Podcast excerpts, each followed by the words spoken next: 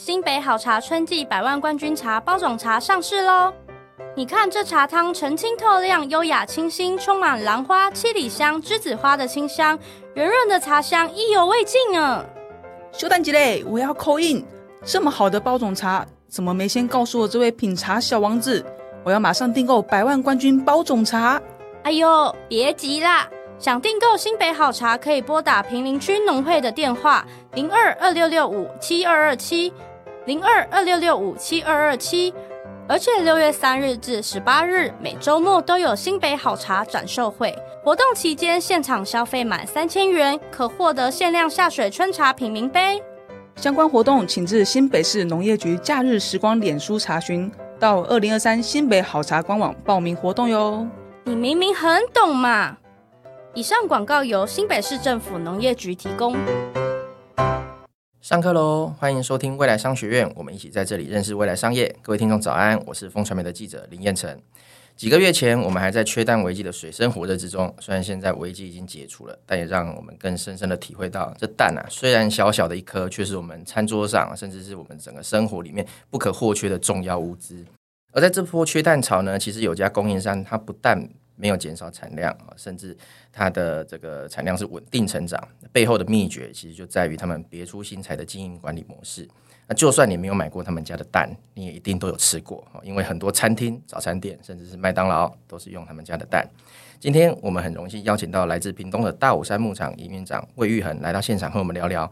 同样都是养鸡，为什么他们和别人有什么不一样？营运长早，哎早，彦辰早，然后各位听众早。是，那其实今天约你们来聊这个话题，我我个人的感触其实还蛮深的，因为我小时候住在这个三合院，那我们家里也是养了很多鸡，那当然规模比不上你们啦，但是那时候就是也是看着呃外婆她每天就骑着机车，那要去这个自助餐店，呃，在这个出狱回来养鸡，那在我印象里面就是说。整个环境其实就是脏脏旧旧的，比较像是这个传统的模式这样子。那我在这次的准备这个访谈的过程中呢，我发现你们的公司名称其实是大武山牧场科技股份有限公司，中间多了“科技”这两个字哈，其实让人家还印象蛮深刻，那也蛮好奇。能不能先请营运长跟我们稍微介绍一下你们这个品牌的故事，还有以及有什么历史呢？呃，其实讲到你刚刚讲的那个题目，其实我们是大武山是我们的公司名，然后我们是大武山牧场科技。股份有限公司，对，其实我们就致力在做科技牧场这一件事情。那其实我们公司是当初是有好几个就是相关的一些同业一起合作，然后去合资经营的。其实最早的时候，我们也是像您讲的，就是非常传统的饲养方式。我们家是养土鸡的，嗯，所以那时候我们就好几个的股东们，然后一起合资，然后去去养土鸡。那其实我们做的方式其实也是非常传统，就是放山鸡。嗯，但是我们那时候做了一个蛮特别的点哦，就是说那时候台湾都是所谓还是所谓的小农嘛，那我们是第一家开始做气做的。也就是我们开始跟很多的农民合作，然后我们就跟农民说，就是因为以前农民他在养完鸡之后啊，就要担心说，哎，会不会有卖不掉的问题啦，或者说他要怎么样养鸡，或者说他有没有那种种源不足的问题。那我们那时候就想说，没关系，种源我们帮你处理，销售也帮你处理，然后饲养我们也协助你，那你就是提供场地，然后帮我们这些鸡养好去销售。所以其实我们早期因为这个模式，也让我们在土鸡算是还算蛮成功的。一度也达到台湾的市占率二十 percent 哦，对，全部五分之一都是你们的，嗯，对，最高的时候，那当然是在大概十几年前，那时候公司就觉得说，其实我们公司在土鸡的行业里面市占率其实已经算蛮高了，嗯，所以我们觉得说，我们其实应该要对公司来讲，我们需要去，不管是分散风险或是。开拓另外一个成长曲线也好，所以我们就投入了蛋鸡这个产业。那当初也觉得说，哎，不过就是养鸡嘛，我们就是以前就养土鸡养了三四十年了，那养蛋鸡应该也是如鱼得水。那其实也不是的，就发现说，这完全他们的中间的饲养方式是完全完全不一样，一样哦、没错。虽然你们都是同算是同样的行业，但是一样是有细微的这个区别，然后就隔行如隔山。严格讲起来，我觉得已经算不同行了。不同一样是农业，但是已经是不同行业了。这养起来，对，完全是不一样的。嗯嗯嗯。那我们知道说，营院长您是二代接班哦。那其实我们才知道，台湾呃这个二代有分两种，一种是坐吃山空，混吃等死；那另外一种是这个呃创新求变，发愤图强。那从你们营运成果来看，现在你是后面这一种。嗯、那我们说，呃，您自己是从什么时候开始参与我们这个公司的工作，那当时和现在的环境有什么不一样呢？其实我们常在讲，在我们这个农业这个领域，尤其是我们都不是含金汤匙出身的啦。我们其实我不知道你有没有看过一个日本的日本有一个电影，有一个卡通，它叫《银汤匙》，他在讲就是这些这些就是农家长大的。其实我们唯一的优点就是饿不死啦，至少东西有东西可以吃。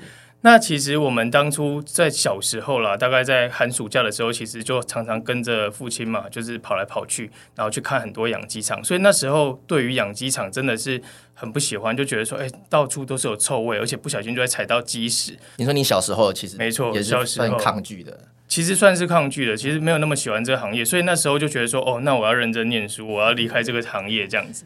对，其实小时候是这个样子。那当然后面就是因缘际会嘛。就是其实我我我在清大毕业之后，其实后来到科技业去当国外业务。那做了一年之后，刚好那时候其实公司差不多是在我毕业那一年的时候开始去营运这个蛋鸡场。那我们蛋鸡场的营运方式跟以前的牧场很不一样，以前就是放养，那我就是时间到就收。但是我们科技场其实像我们养蛋鸡场的方式，其实。蛮像是科技厂的方式，我们是用很科技的方式去饲养这些鸡，然后去用很多的数据去管理，所以他们那时候也遇到了一些转型上面的挫折，嗯、就是一些困难。那那时候其实就是家人就希望说，哎，那我是不是可以回来帮忙一下这样子？是是是。那我们知道说你们很注重这个所谓的这个数位转型，那尤其是你们在去年又获得我们这个国家磐石奖，是由从总统亲自颁发。那这个是等于是我们中小企业的最高荣誉。那你们在呃数位转型这一块走得这么前面，那可不可以跟我们分享说，呃，当初你们是有什么样的契机，或者说遭遇什么样的困难，才促使你们迈开这一步？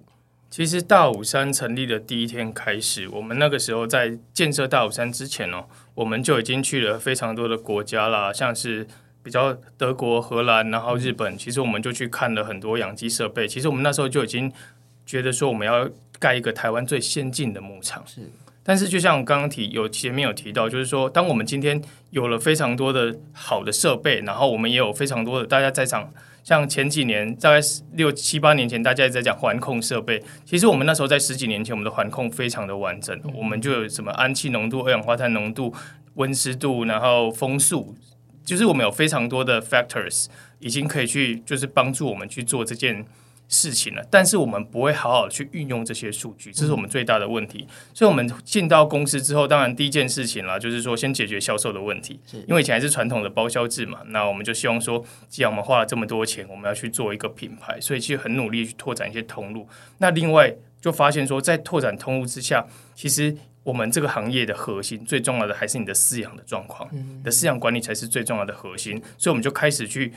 开始去找了很多一些，包含说我以前的同学，他们可能在科技业，在 Amazon 啊，在 SAP 啊，在在哪里，就是找这些科技的同学，然后再聊说，你他们对他们这个旁观者来说，他们怎么去看说我们这个产业要怎么进步？那我们有了这些数据，我认为我们累积了非常多完整的数据，但是我们要怎么样去运用，才可以对我们本身的整个公司的思想管理，才可以就是有更进一步的成长。是，那那时候有遇到什么样的困难或挑战吗？其实遇到最大的困难，当然第一个是同事嘛。同事一开始就是比较传统的同事，就会觉得说你一直在丢这些工作给我，感觉就是在找我的麻烦，增加我的工作量。所以其实我每次花了很多时间跟同事沟通。那其实我们也在这个过程中，其实慢慢的去多吸引很多的一些比较年轻的同事。像我们公司很特别哦，我们公司的平均年龄只有三十二岁，哇，非常非常年轻。大家一直觉得说，哎，在这个蛋鸡产业。应该是很像 平均年龄，我相信啦。如果真的有统计的话，我相信平均年龄应该在五十岁，五十岁。但是我们其实非常年轻，就是我们跟了非常多学校建教合作，然后从他们在实习的时候开始，就跟他们讲说，诶，我们大武山就有非常完，就是一些比较科技的饲养方式。那我们也也问他们说，那你觉得你们有什么地方可以帮得到大武山？嗯，对，因为他们其实现在。他们在学校学的也都是很先进的东西，嗯嗯、所以他们可以结合一些科技，像是我们就常跟屏科大、嘉义大学，其实他们可以结合一些其他的、其他的那个系所，是其实有些科技是可以协助到我们的，嗯、所以我们才开始慢慢把这些数据整合起来。嗯，对。那我们听说，呃，你们还有用这个让鸡去听这个莫扎特的古典乐，这个对于你们这个产量或者在品质上，真的比较有帮助吗？其实阴错阳差啦，就是说当初其实就是我回到公司之后，然后别人一直在，就是那时候我们在卖鸡蛋，但是因为我们成本很高，卖的要比别人贵，然后很多通路或客户就觉得说，那你凭什么卖的比别人贵？就是鸡蛋不就是鸡蛋嘛？其实以原物料的角度来看，那那时候我们就觉得说，哎，我们一定要有一个特色，一个特点，所以那时候那时候因为很常看到新闻在讲说，或是一些媒体啊在报说。诶，就是好像有人给吃牛吃那个啤酒渣，嗯、然后还有听音乐，就是和牛嘛，他们就是这样子。然后我们就说，那我们就试试看好了。那当然，我们后来发现，其实因为啤酒渣它比较潮湿啦，它可能没那么适合鸡，但是音乐这个是绝对没有问题的。对，那我们也其实我们整个针对这个事情呢，我们也跟学有一些学校老师去讨论，嗯嗯、那他们也讲说，诶，其实这个就是就是你如果多听音乐的话，其实可以把它的那个就是鸡。感就是那个音波啊，就会把它换成阿法波。嗯嗯，对，那你其实对于身心是比较放松的。那有没有相关具体的数字？其实有数据哦，其实有数据。那基于我们数据来讲，我们自己平均大概测出来，应该产蛋率有多一两 percent。但是我我认为，对我们来讲。最直接的，我们先不讲什么阿法波、贝塔波这种很专业的东西，这个是国外的那种论文嘛。是我们讲到一个比较实际的是，因为我们里面有非常多的兽医跟饲养员，他会在鸡舍里面一直走动。那走动，它势必一定会发出声音。那其实当你今天长期在听音乐的时候，第一个是可以放松心情，第二个是其实你在听音乐的时候，你已经习惯有声音了。所以，对于我们今天我们的饲养员进到我们的养鸡场里面，鸡比较不会躁动。是对鸡常常有时候它的死亡是躁动而成的。对对，他们是很敏感，非常敏感，而且非常胆小。那除了我们刚刚提到这个听音乐之外，我们在数位转型这一块有没有什么具体的案例？比如说你们做了哪些改变？那哪一些环节上有改造？可不可以跟我们分享一下呢？其实我们在。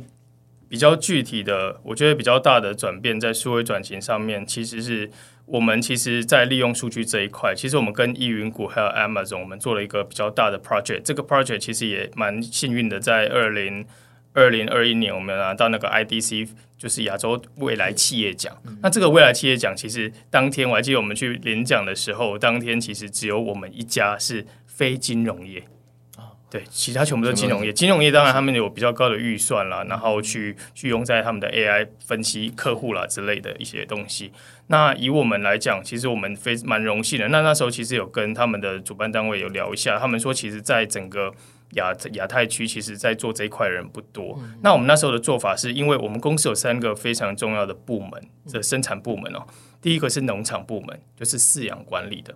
另外一个是洗选部门，就是负责把鸡蛋去做挑选啊、包装。是那最后一个部门叫就我们的食安部门。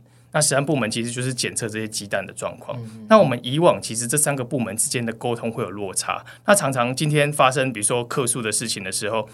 就是可能洗选部门就会怪怪饲养部门，饲养部门怪洗选部门，互踢皮球，对，互踢皮球，他们会觉得说，就是这不是我的问题嘛。所以其实我们把这部门非常多的数据，我们直接都上传到我们的云端，然后去做到一些分析，然后自动产出效率分析表。那对我们来讲最大的帮助是，第一个是我们可以用数据去沟通，谁的问题其实看得出来。第二个最重要的是。其实你很多在饲养管理上面的枝微末节啊，其实是从后端你的品管是看得到的。哦，比如说像我们常我们在台湾，我们一直在跟大家教育说，我们是 AA 级鸡蛋，然后我们的鸡蛋的浓浓稠蛋白很高。那这个东西不只是新鲜的问题而已，新鲜是它的一个优势，但是它其实一个很大的问题是，当今天母鸡如果不健康的时候。它就算是第一天生产的鸡蛋，它的 HU，它的毫氏单位，它的蛋白的高度也会比较低。嗯，所以我们可以透过这些，就是一些比较小的数据，但是我们可以去提醒，像我们在现在的系统里面，我们就会去 alert，我们就去告诉农场部门跟饲养部门说，哎，这些鸡蛋可能有问题，有状况。那我们在还没有今天很严重的状况之下，我们的兽医可以就可以针对这些。机制，他去做一些检测，去看说到底他问题是发生在哪里。是是是，对，所以直接及早从这个源头。没错，我们一直在强调，就是包含现在，我们一直在讲说，对公司来说最重要就是预防医学。嗯，等到其实鸡只像我们这种密闭式养殖啊，非常大规模，等到你今天都已经发病了，基本上都来不及了。你你可以想象，就跟 COVID nineteen 一样嘛。你今天把人关在同个房间里面，然后你说这个人他他抵抗力多强，一个练鼓场，对，这个其实很很有限。是是，对，所以，我们其实一定要在他今天还没有发生很严重的状况，那基本上他还可以产蛋的时候，代表他其实现在他可能只是有一些征兆，代表他还没有真的很严重的生病。是对，了解。那院长，您刚才也提到说，在做这个数位转型过程中，一开始内部的员工是比较有一些可能有压力啦，或者有一些怨言。那如果是对于你们第一代的长辈来说，你们有在有有有这个意见不合的时候吗？那你们要怎么去找出这个共识呢？其实当然会有一些意见不合的时候，但是我觉得。蛮幸运的是，其实我进到大武山的时候，其实那个时候大武山大概营运也才第二年、第三年而已，所以其实我们比较没有所谓的老成的问题。里面大概就有一些比较老的员工，需要我们需要去一直去开导他们，去教育他们这样子。那当然长辈们，他们有些包含董事们、股东们，他当然会觉得说，那你今天。其他的传统，因为我们养过很多鸡嘛，他就觉得说，我们这三十年来都没有把钱花在研发上面，那为什么你要花这么多钱在研发？当然，他们对这一块是是有质疑的。对，那我们其实我们的做法是这样子，其实是循序渐进，不是说我一开始就砸一笔大钱进去。其实我们的做法都是一开始先跟学校去做一些建教合作。那当然，以学校来讲，它本身的资源或是它的能力可能在有一定的限度。那等到我们做的这个方向，我们认为是可行的时候，我们再加码去投资这一块的研发。是对，而不是说我直接就把一间很大的厂商来说，哎，你要等下，那一报价都是非常那个金那个金额，其实都是天文数字。嗯那如果说按照这样的发展，现在的公司的样貌跟你们当初想要从事数位转型之后，有符合你们当初的想象？呃，我觉得差不多。其实我觉得我们算是一个执行力蛮强的公司。是，对，就是我们其实常常在外面，像我们之前，像我们之前在说 ESG 嘛，我们其实不是只是用口头上说，哎，我们要做 ESG，其实我们就实际上已经执行。像我们现在。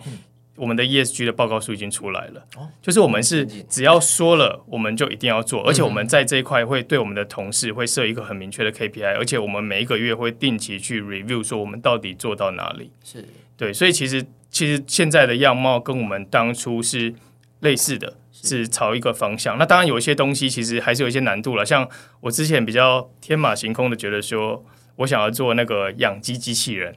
就是类似，它可以就是协助兽医这样子，嗯、就是说，诶，它可以直直的，它可以在我们鸡舍里面自己走，这很容易哦。这其实就是现在的那个像是扫地机器人就可以做类似的事情。你很多餐厅其实对，现在都是用这个机器人在送餐哈。没错，这个这个其实不是很难的事情，但是重点是你的 camera。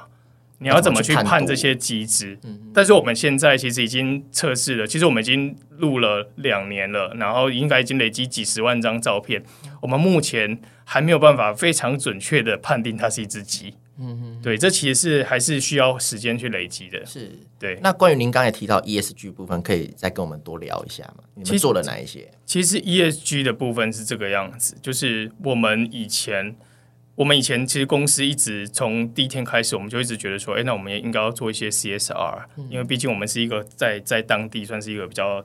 有有点规模的公司，嗯、那我们需要去做一些敦亲睦邻啊，然后一些做一些协助，像之前有一些，比如说有发生一些什么事情，我们就去赈灾啦，或者去捐助。嗯、但是后来其实也发现说，这样子的方式对于整个公司，或是对我们的同仁来讲，其实帮助没有那么的大，就钱捐了就没了。对，然后你其实没有，当然捐钱是一件好事啦，只是说你好像对于公司来讲没有一个成长。所以我们后面我们一直在审视说，我们到底是哪一块。就是有机会去做到 ESG，然后我们哪一块有机会去做到减碳？那后来其实在这两三年，大家一直在讲 ESG，其实我们在一开始我们就后来去做了一些盘点，发现说，其实我们的我我们的那个什么堆肥场，其实是一个非常好的地点。以养鸡场来讲啦，养鸡场来讲，其实我们要遇到最大的问题就是鸡除了产蛋之外，它还会产鸡粪。哦，那鸡粪就是一个非常大处理的问题。那政府之前在前几年吧，他也说鸡粪现在已经完全禁止去用在农田上面了，因为这会造成一些恶臭跟污染。对。那我们其实第一天开始，我们就把我们的鸡粪做成有机肥。那把这个有机肥，就是我们其实就是便宜啦，或者是说敦亲睦邻的方式去销售给我们周遭的一些农民。那屏东本来就是一个农业大县，所以其实我们也慢慢的去做这些推广。那这几年来。也是更积极的去做这件事情。那我们做到一件比较特别的是说，因为我们本身公司有一些比较完整的销售通路，嗯、所以我们甚至去帮这些农民去媒合这些销售通路。嗯、我们希望说，我们变成一个完整的生态的一个循的产业链。是我们今天把鸡蛋给我们的消费者，那它产出来的鸡粪，我们把它做成有机肥，然后再去给我给这些农民，然后把这些农民的水果再卖给消费者。这其实这中间过程中是不会造成太多的排碳的。嗯、那对整个环境其实也是好的，因为。我觉得蛮多人都知道，说台湾其实蛮喜欢用化肥的，是早期习惯嘛，就是化肥它的速效，它速效，然后很好用，然后还有针对某个水果专用的化肥，用了这个水果就特长得特别快。但是其实用化肥都是一直在消耗地力，嗯，它一直在消耗非常多的地力。其实你可能用了二十年或十年的十年二十年，你就要改种其他的水果。是短期内看不出来，但是长期是有害的。没错，所以我们的理念是觉得说，只要有多一个农友可以多用有机肥，其实对于台湾的环境就是一分的进步，嗯嗯，对，所以我们其实到现在都还非常努力在去做这一块的推广。是，那你们把它从鸡粪做成有机肥当中，你们也要先投入一些资源跟设备，是吗？其实当然，我们的资我们的设备当初我们就是从那个日本引进的我们的堆肥设备这样子。哦、那这个这个其实也是我们当初去日本看了，就是觉得说，哎、欸，日本这个方式很不错，是是，对，就是说他们把它做成有机肥，然后日本其实牧场也都在很偏僻的地方，所以他们也是跟周遭的一些。果农啦，或是蔬菜农去做一些合作，这样子。嗯嗯嗯，那这个也是我们其实大武山去借，蛮值得我们大武山去借鉴的地方。是是是，所以在这个 ESG 方面，你们是算很主动，因为也不是说你们是什么上市公司法规要求或什么的。我们应该其实以农业来说，我们本来就不是排碳大户，所以其实以农业来说，我们应该是 priority 是很后面的，嗯、因为比较前面的应该是像是一些石油业啊、重工业，对制造业。那我们算是比较后面，但是我觉得这一块是我们应该要做的事情，而且我觉得迟早会轮到我们。那与其这样子，其实我们本来就想做了，那我不如我们就早一点做，多花一点成本。其实对我们未来来讲，其实回头看你可能会觉得说，其实当初的这个决定是我们算是有预想，然后有及早准备，而不是等到大家已经开始在逼你了，然后你这个时候才赶紧的说，哎，我要怎么做？您刚才有提到说，你们其实还蛮常跟这个学校方面的合作。你们对于这个现在目前台湾在农业这块相关产业，有看到譬如说人才的危机吗？有没有感受到？其实农业农业一直以来都有人才的危机。嗯，像其实蛮蛮多学校都有，其实。大概就几间学校有农业了，大概就几间学校有农业相关的科系。但是其实真正农业相关科系，我之前有跟一些学校的系主任聊，嗯、就是其实农业相关科系的学学学生，真正毕毕业从事农业科技或是农业相关的，可能不到十分之一。我觉得这是蛮可惜的。就是台湾是以农立国，对啊，那台湾的农业技术其实也不差，在全世界也不差。那那在这一块，其实，在他们受了。四年完整的教育之后，但是其实毕业后好像很少从事这个领域，我觉得是蛮可惜的啦。所以我们那时候也非常积极的，就是跟很多学校、几个、嗯、几个台湾的主要的农业大学去聊建教合作，就是希望说至少让这些学生他们多一个选择。是是对，那毕竟学校里面有时候他们的设备啦，或者是说他们的饲养状况其实是有限的，嗯、所以一般很多的学生就会觉得说。他去那边实习，他在学校里面实习，他就觉得说，哦，原来养鸡的环境就是这么差，然后每天早上还要起来捡鸡蛋，然后还要做这么多劳力的工作，他们其实就不会喜欢这个产业了，就跟我小时候一样嘛。小时候你每天都在采鸡粪，你怎么会觉得说，好，我立志我以后要当个鸡农呢？不会。所以这其实我觉得是一样的状况，所以我们希望让他们来到大武山，然后透过他们大概半年或一年的实习，然后去了解说我们这个产业，其实我们要的是他的 know how，还有他解析这些数字的能力，而不是要他付出很多的劳力。我们大部分像是放饲料啦，或是养鸡，然后就是收鸡蛋，其实这些全部都已经百分之百自动化了，其实根本不会用到任何人力。那如果说我们放眼下一个十年，你预期大武山牧场会成为什么样的一间公司？那有哪一些具体的转变跟成长是可以值得我们期待的？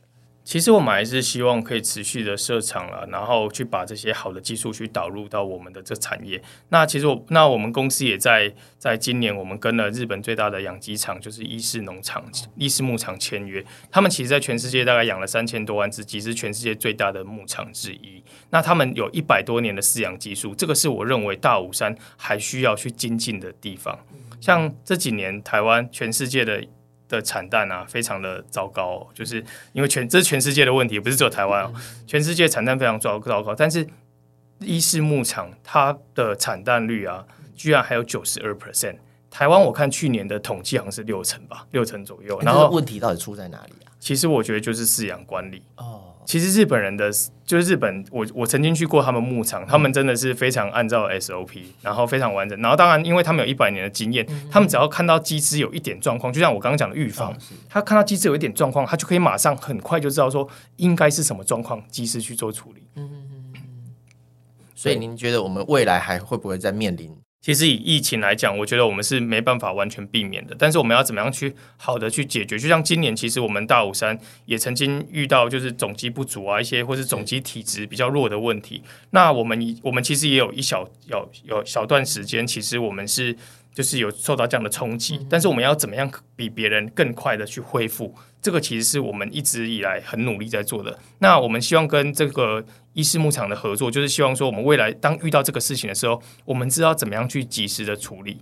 那包含说像是我不是有提到说我们一直在做 AI 啊，然后 data mining 这些东西，我们拿的都是大武山这十年的数据是去使用。那对我们来讲，其实你说这个东西，你说 AI 最强的是这个。是是那个什么 machine learning 的东西吗？我觉得其实不是哦，而是在于说你的资料量。所以我觉得这个未来十年，我们能够期待的是说，当我们跟医事合作之后，这个一百多年的资料量，那这一百多年的数据才是我认为最有价值的地方。所以我们也期许说，大武山未来其实除了说我们卖蛋，除了卖蛋之外。我们其实说，我们不一定是把蛋卖到国外，我们可能会往国外去设厂。那更有可能是说，我们也有可能到国外，然后我们去把我们的这些 know how 卖给国外的厂商。是，对，这其实是我们对于大武山的期许啊，就是以后不是只卖硬体，我们也有机会可以去朝软体的方向走。是，了解。那我们今天听完余院长的分享呢，原来这个传统的农业，它不再只是这个。我们想象中这个脏脏臭臭的环境，那只要结合科技的力量跟创新的思维，哈，对我们经营管理也会有很大的帮助。也就刚才分享，连鸡都在听这个古典乐，那代表说整个环境是真的很重要。那也是希望说，我们每个人都能够珍惜这片土地的资源，好，那也希望说我们未来大武山可以供应更多优质的蛋，让我们免于缺蛋的这个恐慌。那我们再次谢谢营运长今天来到我们现场，嗯，谢谢燕城，未来商学院，我们下次见，拜拜，拜拜。